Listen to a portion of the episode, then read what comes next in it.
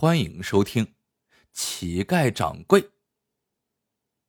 田三儿是南城有名的乞丐，别看他大字不识一个，但他机灵活泛，特别会说讨喜的助词儿。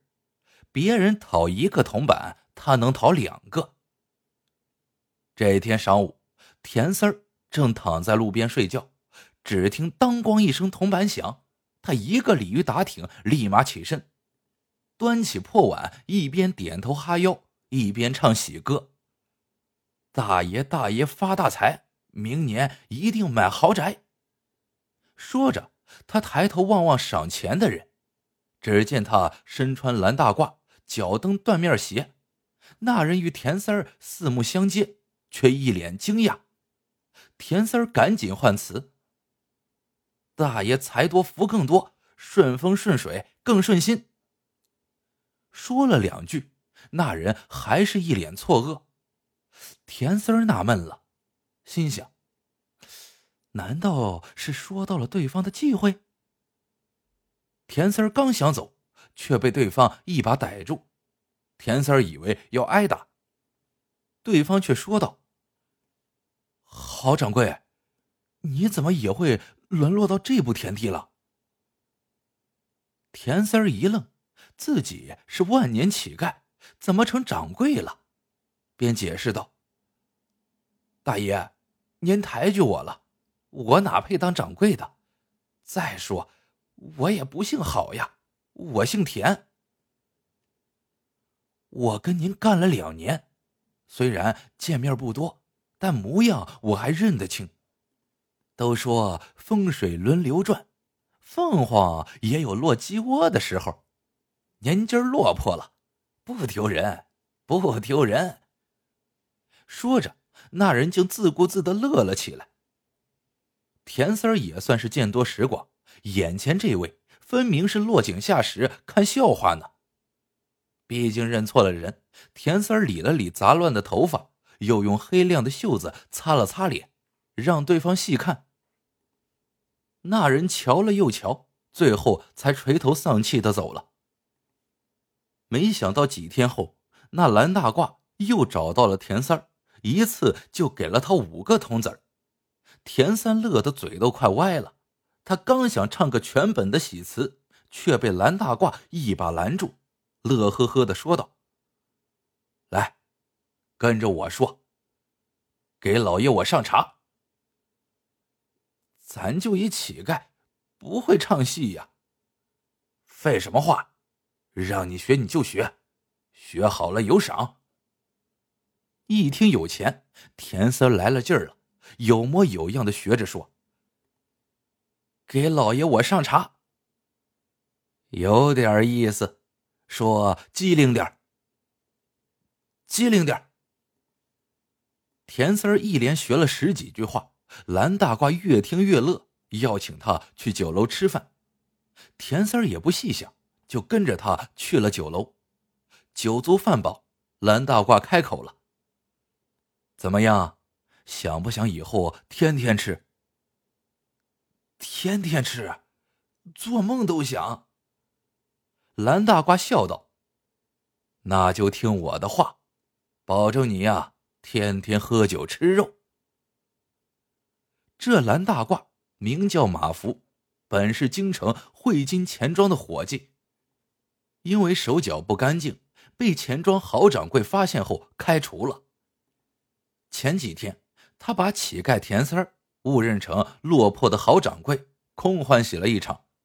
但马夫回家后动起了歪心思，他想，这田三和郝掌柜无论样貌、声音都十分相似，绝对能以假乱真。马夫知道汇金钱庄在全国有好几家分号。郝掌柜不常去，若让田三儿冒充郝掌柜去偏远的分号，兴许能骗出一笔钱呢。马夫将计划告诉田三儿，田三儿一口便答应了。这事儿要是成了，他能落一笔银子；不成，光脚不怕穿鞋的，自己烂命一条也不损失什么。怎么算都是天上掉馅饼的事儿。田三儿毕竟是个乞丐，经年累月的风吹日晒，肉皮子又黑又糙，身材又干又瘦，要想真正的以假乱真，必须啊得先给田三儿补补身子。马福把田三儿带回了家里，给他洗了热水澡，请剃头师傅给他修面打扮了一番。接下来，马福天天好吃好喝的伺候田三儿。田三儿整天胡吃海喝，很快便追上了郝掌柜的身材。接下来要改造田三儿的衣着和仪态。可笑的是，换上新衣服的田三儿竟然不会走路了。以前不论到哪儿，地坐床，天坐被，想歪就歪，想躺就躺。现在一身绫罗绸缎，走路都不知道先迈哪条腿了。马福只得手把手的教，他拿着架子在前面走，田三儿学样子在后面跟着。经过一段时间的训练，田三儿出道了，万事俱备，只欠东风。马福带着田三儿收拾妥当，直奔汇金钱庄最远的济南分号而去。一路上，马福反复教田三儿一句话：“燕子低飞要五凤。”并强调说的时候要干脆，要着急，要斩钉截铁，还要带点火气。田三不知道这句话是什么意思，问马夫，马夫也不说，只是叫他必须熟练。到了济南分号，马夫没有马上动手，他们先找了个附近的客栈住了下来。等了好几天，田三儿有些急了，问道：“怎么还不去呢？”马福解释道：“虽然郝掌柜不怎么来济南，但每年济南分号的孔掌柜都会去京城总号好几次。他呀，熟悉郝掌柜。孔掌柜在，估计得穿帮。为了万无一失，再等几天。”马福知道，每年这个时候，孔掌柜都会进京。果然，几天后，孔掌柜走了。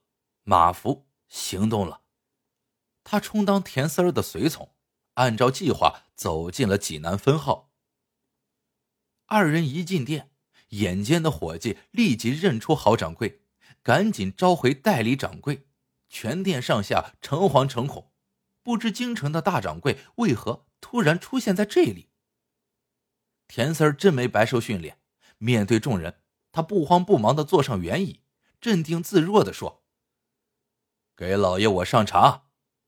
众人闻言，立马上茶。有个伙计动作慢了，田四儿指着他的鼻子训斥道：“机灵点儿。”田三儿笃定的喝着茶，问道：“孔掌柜呢？”伙计说：“去了京城。”代理掌柜略带疑惑的问：“郝掌柜远道而来，不知所为何事？”身旁的马福偷偷掐了一下田三儿的胳膊，田三儿赶紧的说出了那句：“燕子低飞要五凤。”一听这话，伙计们愣在原地，面面相觑。马福见势说道：“大掌柜发话了，你们都聋了吗？”代理掌柜不好意思的说：“听见了，听见了，可票……”马福急了，大掌柜有急事，票啊，以后再补给你们。要是耽误了大事，你们担待得起？一个个的没眼力劲儿。要是孔掌柜在，哪有这么多废话？还磨蹭什么？还不快去！代理掌柜觉得这事儿啊颇为蹊跷，却说不出哪儿不对。他犹豫再三，还是带人走向了账房。原来“燕子低飞要五凤”是钱庄暗语，意思是遇到急事速取五百两银子。本来光凭暗语是取不出银子的，还需要钱庄的票据。但大掌柜的这张脸现在就是票据。代理掌柜将装满五百两银子的钱箱交到了田三手上，马福心中暗自窃喜。两人刚想走，代理掌柜说。且慢，他替田三儿掀开箱子盖，说道：“郝掌柜，五百两银子都在这儿，您验一验。”满满当当、白花花的银子立即占满了田三儿的双眼。尽管先前马夫已经领他见过了世面，但田三儿这辈子从未见过如此多的银子呀！田三儿内心一时狂喜，他瞪直了双眼，忘了自己该说什么。田三儿虽然没吭声，但他见到银子那惊喜的眼神是藏不住的。代理掌柜心里更是生疑，他故意把箱子往田三儿面前斜了斜，几块银子顺势从箱中掉到地上，滚落在田三儿的脚边，发出了当咣当咣的声音。代理掌柜想用这招来试试，若这人情不自禁的去捡地上的银子，必然不会是真正的好掌柜。谁知田三儿听到这个声音，回过神来。立马扑通一声跪倒在地，磕头唱了起来：“大爷大爷发大财，明年一定买豪宅。”好了，这个故事到这里就结束了。喜欢的小伙伴记得一键三连，也欢迎各位小伙伴在评论区里边留言互道晚安。我们下个故事见。